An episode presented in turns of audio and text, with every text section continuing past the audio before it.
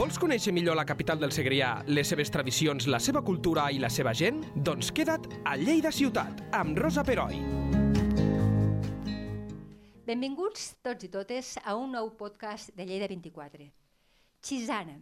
Aquest és el nom que du una nova associació creada a Lleida. Aquest projecte té un objectiu molt clar, aconseguir avenços en el dol gestacional i perinatal en atenció a les famílies que pateixen la pèrdua d'un nou nat. Un tema que, afortunadament, cada cop és menys tabú, però que, creiem, queda molt camí per córrer encara. Tenim amb nosaltres la presidenta de l'associació, la Montse Robles, infermera de l'Arnau de Vilanova, i també la Núria Cruz, infermera a l'àrea de salut mental de l'Hospital de Santa Maria i també mare de l'Enzo, que va morir als 10 dies de vida. Ben, gràcies a totes dues i benvingudes. Gràcies a tu. Montse, tu a més a més ets infermera de a part d'infermera de l'Arnau, especialista en consideració al dol i també ets la presidenta de la Federació Espanyola de Dol Gestacional, Perinatal i Neonatal. És així? Sí. déu nhi Primer de tot, Eh, Montse, ens pots explicar en què consisteix aquest dol? Perquè tinc la sensació que hi ha encara mm, un cert desconeixement sobre aquesta qüestió. Sí, quan parlem de dol perinatal englobem tot el que seria gestacional i neonatal. O sigui, que nosaltres contemplem totes les pèrdues i tant iria més enllà, et diria tot el que són processos de maternitat que queden truncats perquè també incloem infertilitats, també incloem embarassos, per exemple, ectòpics, de trompa, Ostres, de vegades fills que s'han de donar en adopció, evidentment, i un tema que és una mica més peliagut, les interrupcions voluntàries d'embaràs, perquè no significa que no hi hagi pèrdua i sensació de, de dol, de dol encara que tu hagis decidit interrompre, vés a saber quina ha sigut la decisió que t'ha portat a fer-ho. O sigui que quan parlem de dol perinatal estem parlant de mm, tot el que serien les gestacions o les maternitats que queden truncades, millor dit. D'acord, ara sí que ha quedat clar, de veritat. Eh, la iniciativa de Chisana, que per cert, què vol dir Chisana? Chisana significa menut en japonès. En japonès, sí. menut la Júlia, la nostra vicepresidenta, doncs li agradava molt tot el que és el concepte d'allò que és petit, allò que no, en, en dol, en el dol perinatal hi ha un munt de coses que són mm, petites, detalls, simbolisme, eh, petits passos, tot això, no? lo, lo petit suma molt, sembla mentida com tantes coses tant, petites, els tant. petits que es perden també, tota, tots els menuts que, que no poden quedar-se amb nosaltres i, i és això, ens agradava, buscàvem un sinònim de menut en, en altres idiomes i vam arribar a trobar xisana i ens va agradar una mica la combinació de la, la paraula, no? perquè també chi és l'energia vital que ens mou, uh -huh sanar de sanar el dol, no té res a veure, no, però... però etimològicament funciona molt bé. I vam començar a veure-li una mica de gràcia i ens uh -huh. va agradar Xisana, així molt de clar. Xulo. um, L'associació Xisana, quines iniciatives per a que la gent es faci una mica la idea, qui no ho conegui, dueu a terme i penseu dur a terme, perquè déu nhi la feina que esteu fent. Sí, mira, t'he de dir que a Lleida està sent molt fàcil, perquè l'Ajuntament ha fet una declaració institucional per eh, secundar i per promoure tot el que seria l'acompanyament al dol gestacional i perinatal, mm -hmm. amb el que se'ns està posant molt fàcil. Ens estan... M'alegro sentir això. Sí, sí des de sí. l'hospital també, no? Llavors, eh, la idea nostra és aconseguir que hi hagi una millor atenció emocional a totes les famílies que tenen aquestes pèrdues. Evidentment, des de dintre els professionals, des de dintre les institucions públiques, hem vist que ens feia falta formació i el bonic d'aquesta associació és que estem de la mà professionals i famílies. Molt bé. Jo sé una mica més aquí, vosaltres sabeu una mica més allà i, i, i la veritat és que la sinergia potencia moltíssim el treball.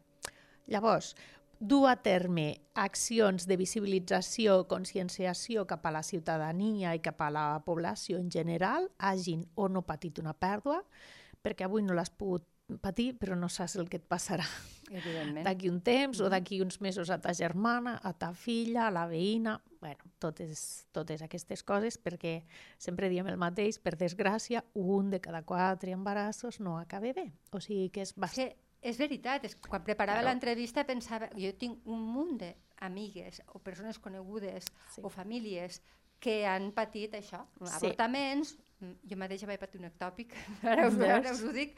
Eh, en fi, eh, per tant, Sí. ara es comença a visibilitzar, però era una cosa que es tendia a no dir. Mm. I ara ja m'adreço a tu, Núria, tu eh, pots parlar perfectament eh, una experiència que vas tenir, ens pots explicar una mica com va anar? Nosaltres, bueno, parlo de nosaltres perquè la meva parella i jo, no? perquè és un dol compartit, no només meu. Eh, vam decidir ser pares, em vaig quedar embarassada molt ràpid, l'embaràs va anar tot molt bé, però cap al final de l'embaràs, la setmana 26, ens van diagnosticar que l'Enzo tenia una cardiopatia congènita. Això és una malformació del cor, força greu. Eh, nosaltres vam decidir tirar endavant amb l'embaràs perquè bueno, hi havia bones opcions. No? Eh, vaig passar per intervencions intrauterines, és a dir, a l'Enzo el van operar estant dins de la panxa, eh, i va funcionar. Un cop va néixer, eh, se tenia que tornar a intervenir i aquestes intervencions no, no van ser parcialment efectives i a la última, que va ser una cirurgia major, l'Enzo no, sí que la va superar, o sigui, va sortir de la intervenció, però el postoperatori no, no va poder ser. No, L'Enzo tenia que marxar. Llavors, el, el fet d'assumir això, no, de deixar-lo també marxar, l'equip mèdic no, t'informa de tot, i llavors ens hem de despedir de, de l'Enzo i deixar-lo marxar. Quan es fa d'això? Quan va passar? Al desembre del 2019. Desembre del 2019. Tinc entès que tens un altre nen? Sí, tinc a Lugo, eh, el germà de l'Enzo, és el, el meu nen Arquiris. Per què li dieu nen Arquiris? Arquiris, perquè després de la tormenta ve, ve, no? surt l'Arquiris i ve la calma i porta la llum. Llavors són nens i nenes que a les famílies que hem tingut pèrdues ens porten aquesta llum que ens ha marxat. Déu-n'hi-do. Eh, sempre és, aquest, és un concepte que, que s'està estenent, aquest concepte de el nen Arquiris és el nen que posteriorment entenem que ve a rescabalar, si es pot, d'alguna manera, aquest dol. Sí, no és pas nostre aquesta idea, no. No? No, en tot el, totes les associacions i tot el món del dol perinatal sabem de sobre del que són els nens arcoiris. És més, hi ha els nens estrella, els nens dent de lleó, els nens lluna, els... hi ha un munt. Sí. Hi ha molts conceptes i, i tots Molt. són nens que venen posteriorment o, o hi ha diferents accepcions amb aquestes No, coses? hi ha alguns que són inclús que no han arribat a, a passar de certes setmanes o cosetes així, sí, digui, Déu-n'hi-do. sí, És un món realment desconegut per la... Mm. Sí. sí, Entenc que una de les vostres eh, tasques és donar a conèixer perquè sí. no hi ha cap tabú que sigui bo. O sigui, els tabús estan per trencar-se, no? En Sí. qualsevol aspecte, no? Sí, jo t'he de dir, Rosa, que me nego a utilitzar la paraula tabú quan Sí? parlem de dol perinatal. A mi no m'agrada gens, cada vegada se'n parla més, moltíssim més. El que passa és que ara és com anar una mica més enllà. Uh -huh. Hi ha un munt d'espais de, re, de record, de memòria, arreu de la, del territori espanyol. Catalunya ens emportem la... Sí, sí són capdavanters en aquest aspecte. Moltíssim, una passada. Aquí estem molt millor que en d'altres llocs. Però, o sigui, estem parlant moltíssim. El que passa és que ara cal anar una mica més enllà. Abans quan me preguntaves no, de quines eren les accions Sí. que volem portar a terme, doncs eh, m'he deixat de dir, i aprofito per dir-ho ara, que una d'elles és el intentar canviar lleis.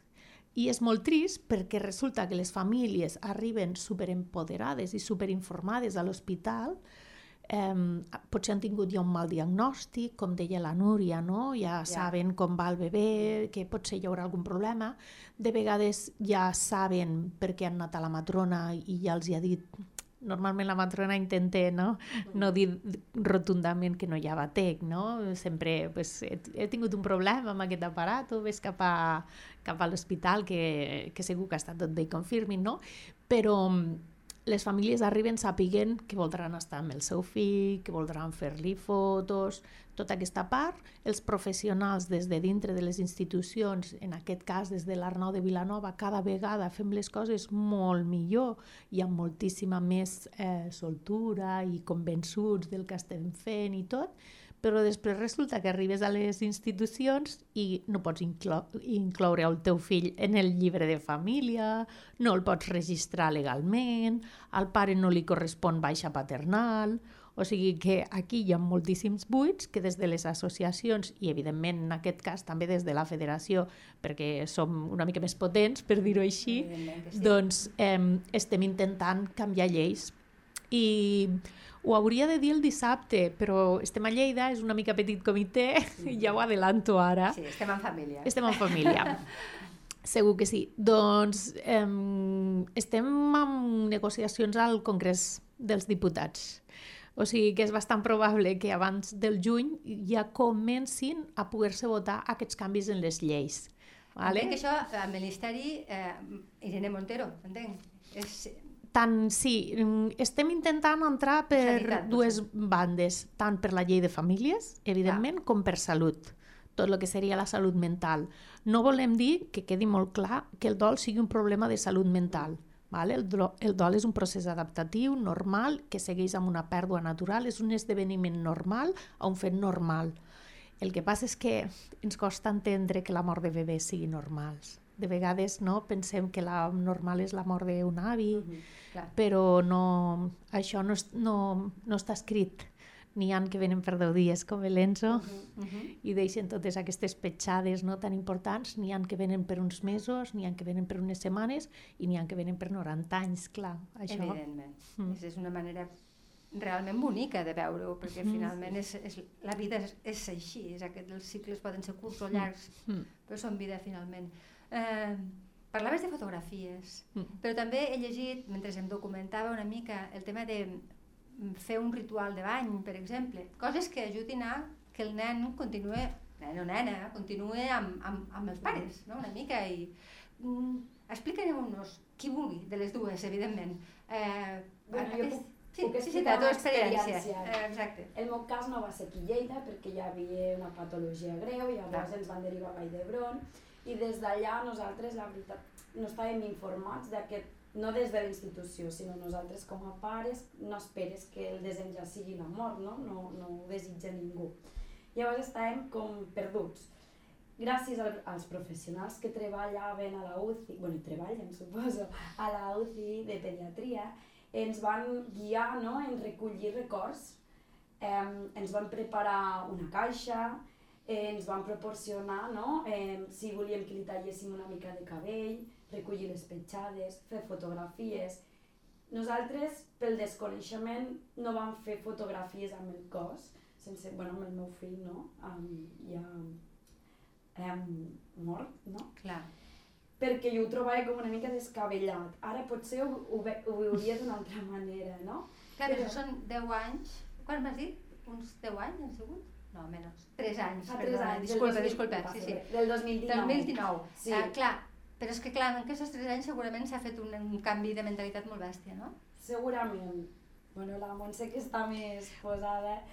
Bueno, i també perquè la Núria ara està en un moment en el que les coses les pot entendre Clar, i processar d'una altra forma. sí, en aquell moment eh, tens tants inputs i el moment emocional és tan bèstia que ets incapaç de quasi depèn de com d'ajudar-te a tu mateix. Clar, o sigui, prou estàs fent amb, sobrevivir, amb sobreviure no? en un moment tan sumament traumàtic i a tractar de, de bueno, que allò no et trenqui, ja no sortir mm -hmm. corrent. Llavors, amb el temps posterior, lo normal és que es pugui veure diferent i és també un indicatiu del, del bon dol que ha fet la Núria, no? el poder-se plantejar les coses ara diferent. Jo aquí també volia aportar uh -huh la Núria, el bebè de la Núria, l'Enzo, era un bebè que, que va viure 10 dies. I en el meu cas, que jo treballo al quiròfan d'obstetrícia de la Nou de Vilanova i sovint veig les morts, eh, o sigui, veig els naixements de bebès que han mort intrauterins, sí. eh, cada vegada menys, però encara costa entendre que un bebè que neix mort se li puguin fer unes boniques fotos de família i que pràcticament el bebè ni surt.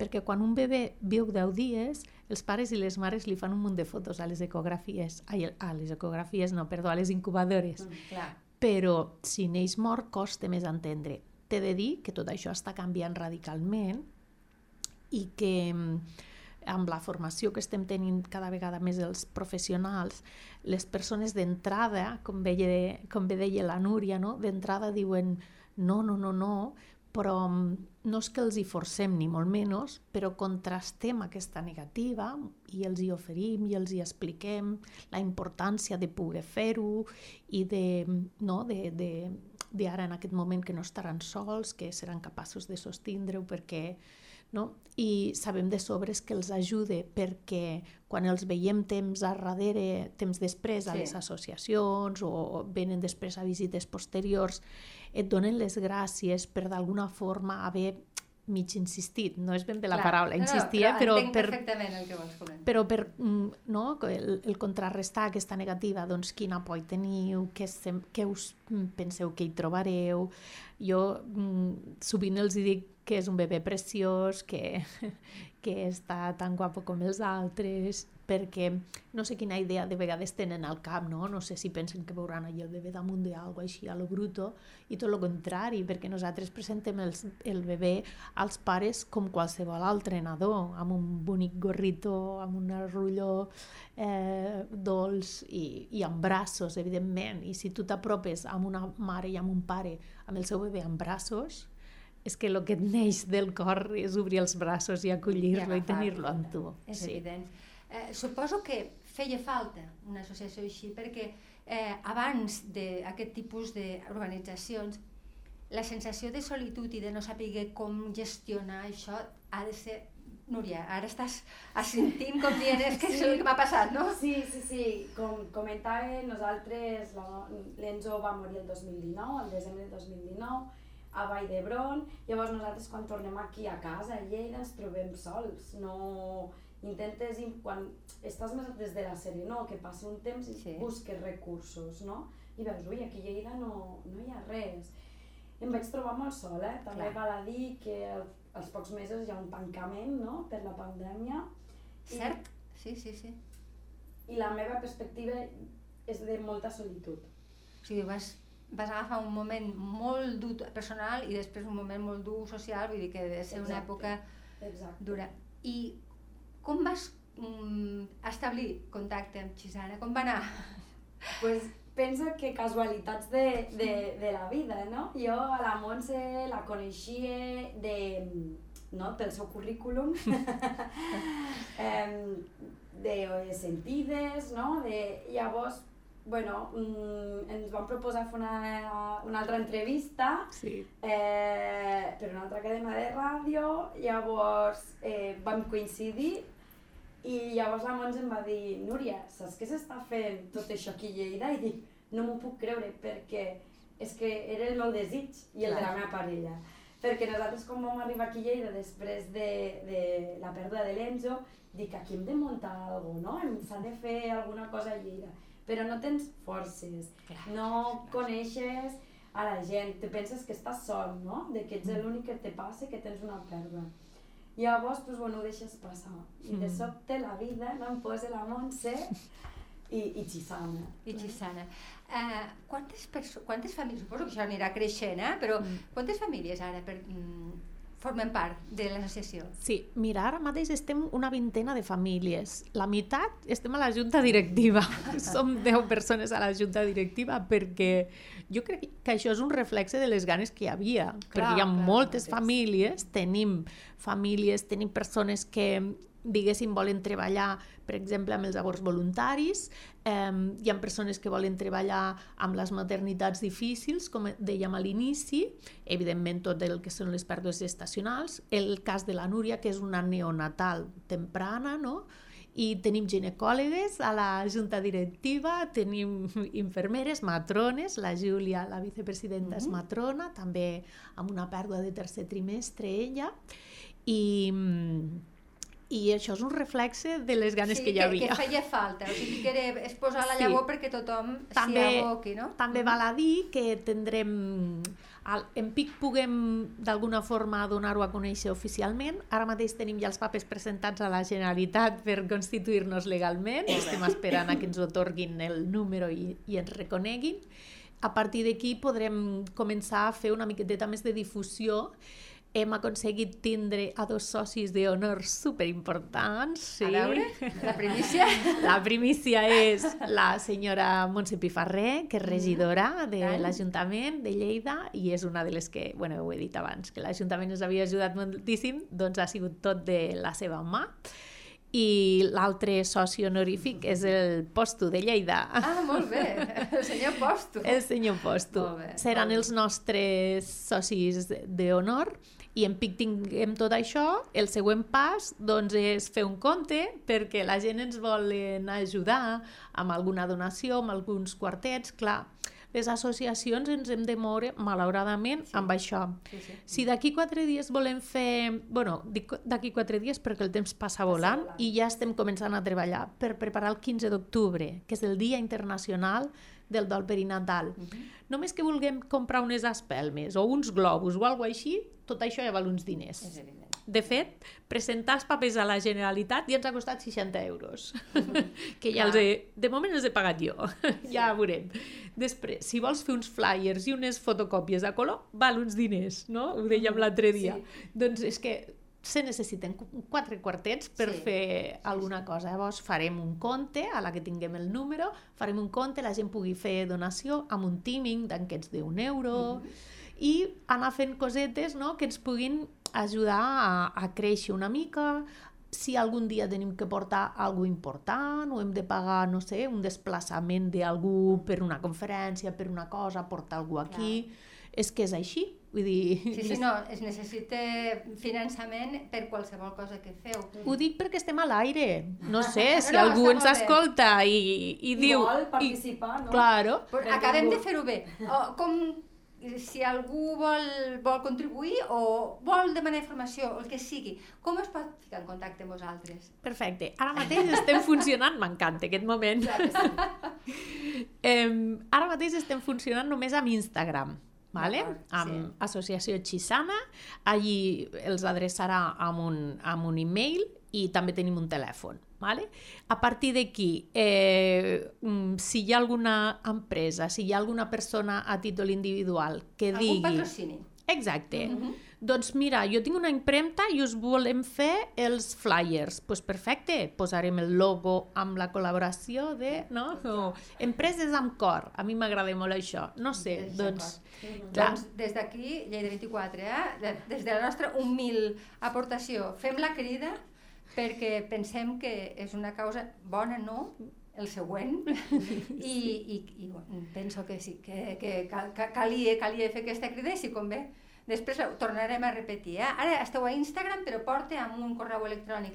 El telèfon es pot dir o ho penjarem a la web i ja que ho miri la gent? És que no me n'en recordo. Ah, ho penjarem a la web, no pateixis, no pateixis que això passa. sé, que, coses. sé que comença per 613 i que hi ha diversos quatres, no me n'en recordo. Mm, Lleida 24 té una web fantàstica, preciosa, i que, i que, i que ho mireu allí. Um, a veure, finalment, eh, la, aquesta associació que, que vosaltres m'esteu relatant amb tanta naturalitat és una, és una lluita contra, contra el silenci, és una lluita per la normalitat, no? Eh, per, què, per, què, per què ha costat tant? Per què són pioners els catalans? Per, eh, per què, per exemple, Lleida, no sé Lleida en quin nivell està de Catalunya, però a nivell d'Europa segurament ens, ens porten avançada. Com estem? A veure, uh, si anem, anem, ampliant, diguéssim, Sí. sí. entre de les diferents províncies de Catalunya, més o menys, clar, Barcelona um, són més grans, tenen més coses, hi ha, hi ha més hospitals de referència, Clar, no? Lògic, sí, sí. Sí. A Lleida, doncs, bueno, jo he, a veure, és, és just dir que jo vinc del Servei de Suport al Dol de Ponent, on he estat 15 anys. Vale? Clar, és que... Llavors, la meva trajectòria professional... En Gairebé les estaves destinada a fer això una mica, Montse. Bueno, eh, jo acabo de deixar el servei de dòlar al desembre perquè he començat amb Xisana, però també perquè és la pròpia evolució de les cert, persones i és dels cert. professionals. Deia la Núria abans, el meu currículum cada vegada està més enfocat al dol perinatal. Jo fa molt temps que sóc docent en diferents universitats en l'àmbit de, del dol perinatal. Internacionalment també he col·laborat amb diversos països amb les seves lleis i amb Déu-n'hi-do. diferents universitats d'altres països de Sud-amèrica. Llavors, clar, aquí el perfil ja està una mica fet en el meu cas, no? Al final hem decidit eh, una mica vox populi dels companys de des de dintre de l'hospital i les famílies que arribaven fer aquesta associació. O sigui, que dintre de Lleida ja eren potents perquè des del servei de dol era possible fer-ho. Eh, a nivell de Catalunya, per damunt d'Espanya, estem a anys llum, a, segon, a segons quines comunitats, com Múrcia o Andalusia, o sigui, una barbaritat eh, per davant. A nivell d'Europa, bueno, mmm, estamos ahí. Hi ha alguns països que, evidentment, estan per davant nostre. Eh? I ja, si anem més enllà, doncs, Estats Units o, o països com Irlanda o coses així estan marcant una miqueteta més eh, la pauta, no? I el que deies tu abans, Rosa, eh, poder passar amb el bebè bastant més temps, poder banyar-lo, una de les iniciatives que estem duent a terme també és la d'aconseguir un bressol fred. Què és un bressol fred? Sí, és Aquests- veritat. El bressol fred, mm, nosaltres li diem el bressol d'abraçades, perquè et permet tindre el bebè més temps amb tu a l'habitació. Ara ho direm tot el carinyo del món, però hem de parlar amb, Amb parlant del que Sí, sí, parlem. sí, està clar. Exacte, no? O sigui, un bebè quan mor, eh, com tots els difunts, comença a experimentar canvis en quan passa el temps. Per lo tant, eh, ha d'estar amb una certa temperatura, Mhm. igual que els altres difunts estan al, al tanatori, no? eh, aquest bressol faria aquest efecte, no? com estan els altres difunts al tanatori, però és més amable. És un bressolet eh, que conserva igual a la criatura amb 8 eh, graus, però, però permet que, que això es pugui fer mm, en l'habitació on la mare està en ple postpart, no? Una mica per, per donar a la mare eh, la possibilitat de, de fer un comiat més natural. Doncs mira, Rosa, aquí jo et faig una puntualització. No, no, a mi corregeix tot el que convingui perquè estic parlant d'una cosa que no en sé, per tant, Sí. vinc a, aquí a aprendre. Parlem, ens centrem amb la mare, però abans es fixa la Núria com insisteix la mare i el pare, o l'altra sí, o l'altra sí. mare, el que Exacte, sigui, o la mare veure, sí. sola, aquí tal, però sí que és important eh, incloure la resta de la família en aquest conèixer al bebè, perquè nosaltres no parlem mai de comiat d'entrada, perquè si a tu et diuen que et porten al teu fill perquè t'acomiadis, ja hi ha implícit com una certa pressa, com un, no? Ja. una temporalitat curta. Si a tu et diuen et portarem al teu fill en el seu bressol fred en aquest cas i mm, tinc-lo amb tu el temps que necessitis, que vingui la família, que el coneguin, els, a, els avis, els altres germans, les millors amigues, les tietes, qui sigui, no? Llavors aquesta idea és bastant, o sigui, fa partícip Clar. perquè el dol perinatal és un dol desautoritzat, perquè la criatura no és coneguda a la societat, amb lo que això permetria poder in- interactuar amb el bebè. Segurament sortirien les fotos de família bastant més fàcil perquè el tens allí i és el que et neix, perquè és el que fan tots els pares amb els seus fills, sí. no? Llavors, tota aquesta part ah, tenim claríssim avui en dia que ajuda a l'inici d'un dol. Una altra cosa que també tenim claríssim cada vegada més és que aquests processos no s'han de viure amb pressa. La pressa sempre és... Mala no és- consellera. Doncs en sí, aquest sí, cas- La vida popular és correcta. doncs en aquest cas ens va a la contra. Clar. Eh, sabem de sobres que els moments traumàtics, eh, com que no fu podem fugir d'amb ells, el que hem de fer és poder-los viure amb consciència i amb algú que t'ajudi a sostindre, perquè clar, aquest temps, no? Clar, estem parlant de coses importants, perquè abans, jo recordo anys enrere que portàvem els bebès i pràcticament els pares estàvem amb ell 10 minuts o 20 minuts. El que estava més de mitja hora era com, ala, ala, no? que, que, que, que, que mos l'emportem ja. I ara, poden estar perfectíssimament amb els seus pares mm, 6 hores o inclús més, si tu vols. El que passa és que exactament a partir d'aquestes 6 hores el bebè ja té que començar a estar conservat per a que no hi hagi problemes. Eh? De... I ara que comentaves això de fer vindre a, a la resta de la família, amics, com reaccionen? Perquè deu haver persones que us ho prenen amb total naturalitat, però segurament deveu trobar gent que s'estranyen encara, o no?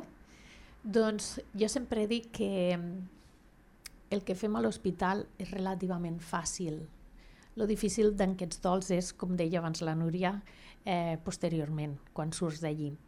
Lo de l'hospital és molt fàcil. Per què? Perquè es tracta de posar-hi molt amor i rebre amb aquesta criatura amb tot l'amor que anaves a rebre. O sigui, es tracta de fer el mateix que anaves a fer.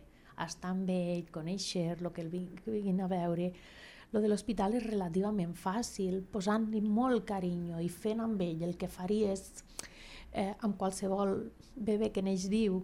I Rosa, t'he de dir que mm, quan és així, hi ha moments en què vas als pares amb, una, amb un somriure, perquè en aquelles poques hores els pares han de poder fer de pare i de mare, perquè els altres tenim tota una vida per fer de pare i de mare d'aquelles criatures, però amb ells els tenim només unes hores.